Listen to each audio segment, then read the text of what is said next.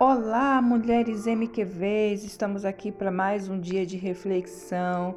Que bom que você está aqui me ouvindo mais um dia. Se você está ouvindo é porque você está gostando daquilo que você está ouvindo e que eu sei que Deus está trabalhando poderosamente o teu interior, amém? E eu quero dar continuidade. Hoje a gente termina sobre essa questão da falsa identidade e no finalzinho dessa reflexão eu quero te dar um desafio, tá bom? Então vamos lá. A gente falou ontem sobre a questão quem é que gera em nós a crise de identidade, que é Satanás, porque nele foi gerada essa crise de identidade.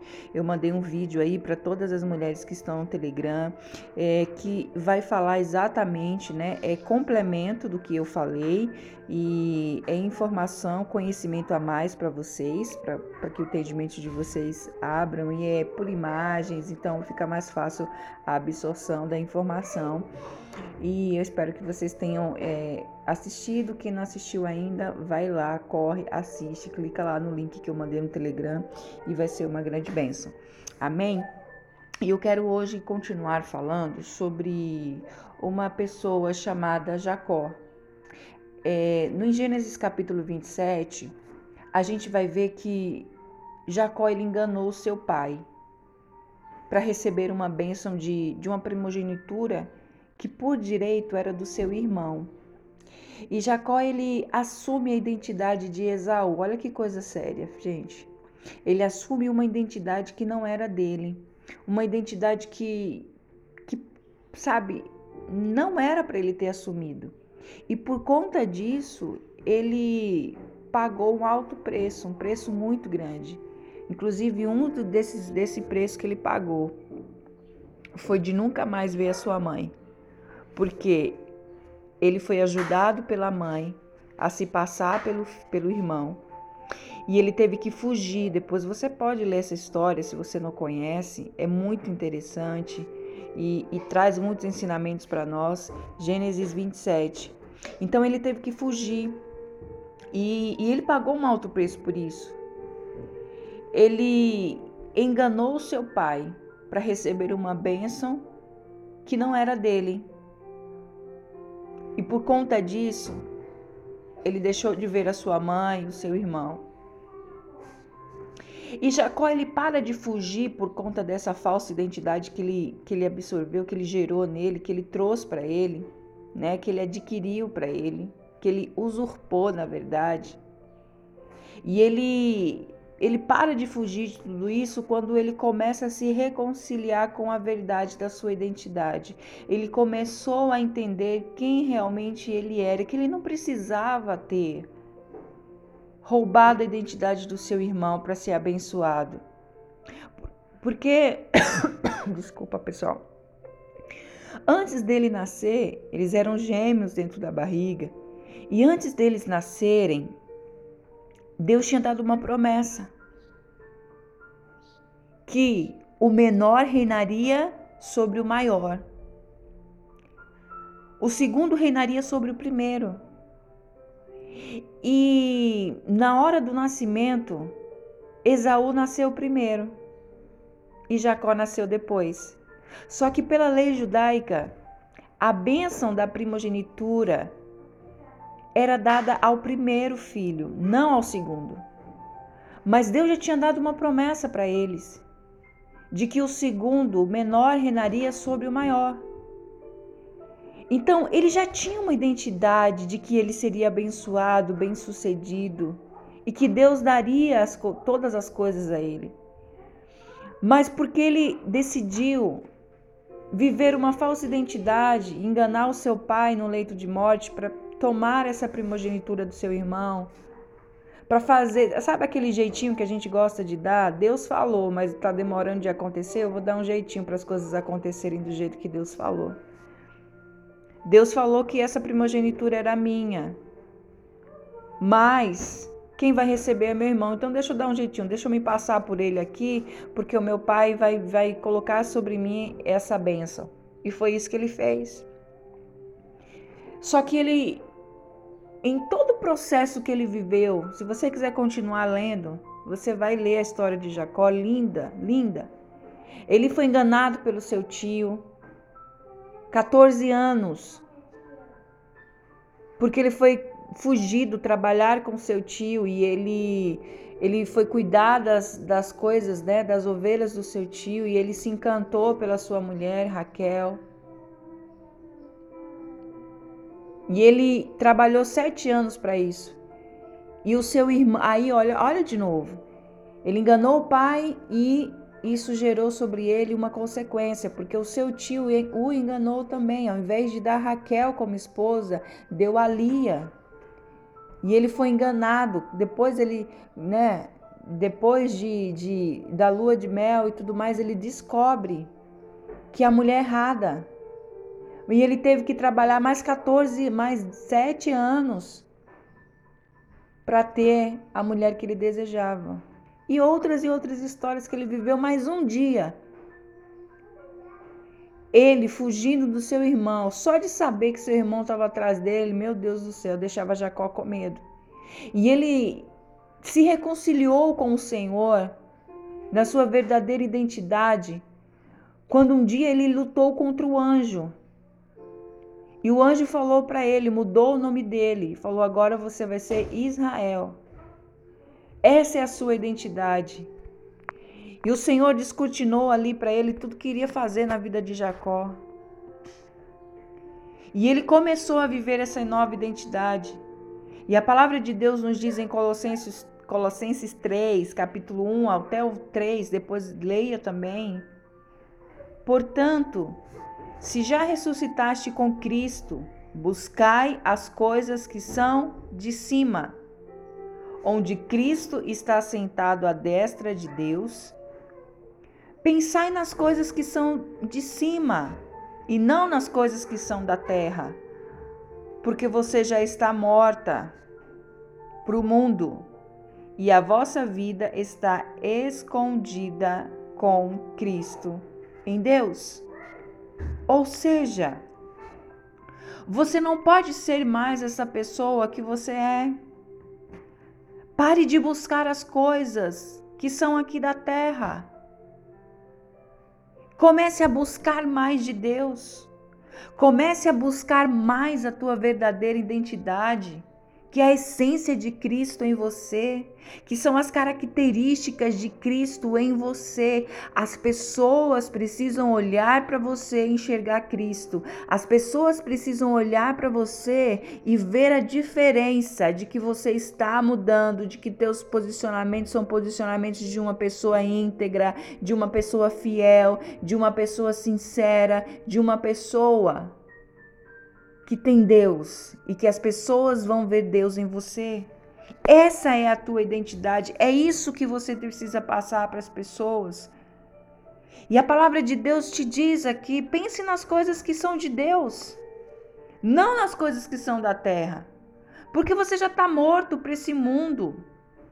Você já está morto para esse mundo. Se você está em Cristo, você é nova criatura. O desafio que nós fizemos. Portanto, quem está em Cristo, nova criatura é. Todas as outras coisas já se passaram e eis que tudo se fez novo. Gente, falar, escrever isso 50 vezes é para você já saber falar sem olhar no caderno e sem ler na Bíblia. Ter isso já na tua memória. Então você está morto para o mundo, morta para o mundo. Só que você está escondida em Deus. Então arranca essa identidade falsa de você e começa a pensar na tua identidade espiritual, porque é ela que você vai ter que desenvolver, desenvolver na tua vida. A sua verdadeira identidade, ela precisa estar escondida em Jesus Cristo.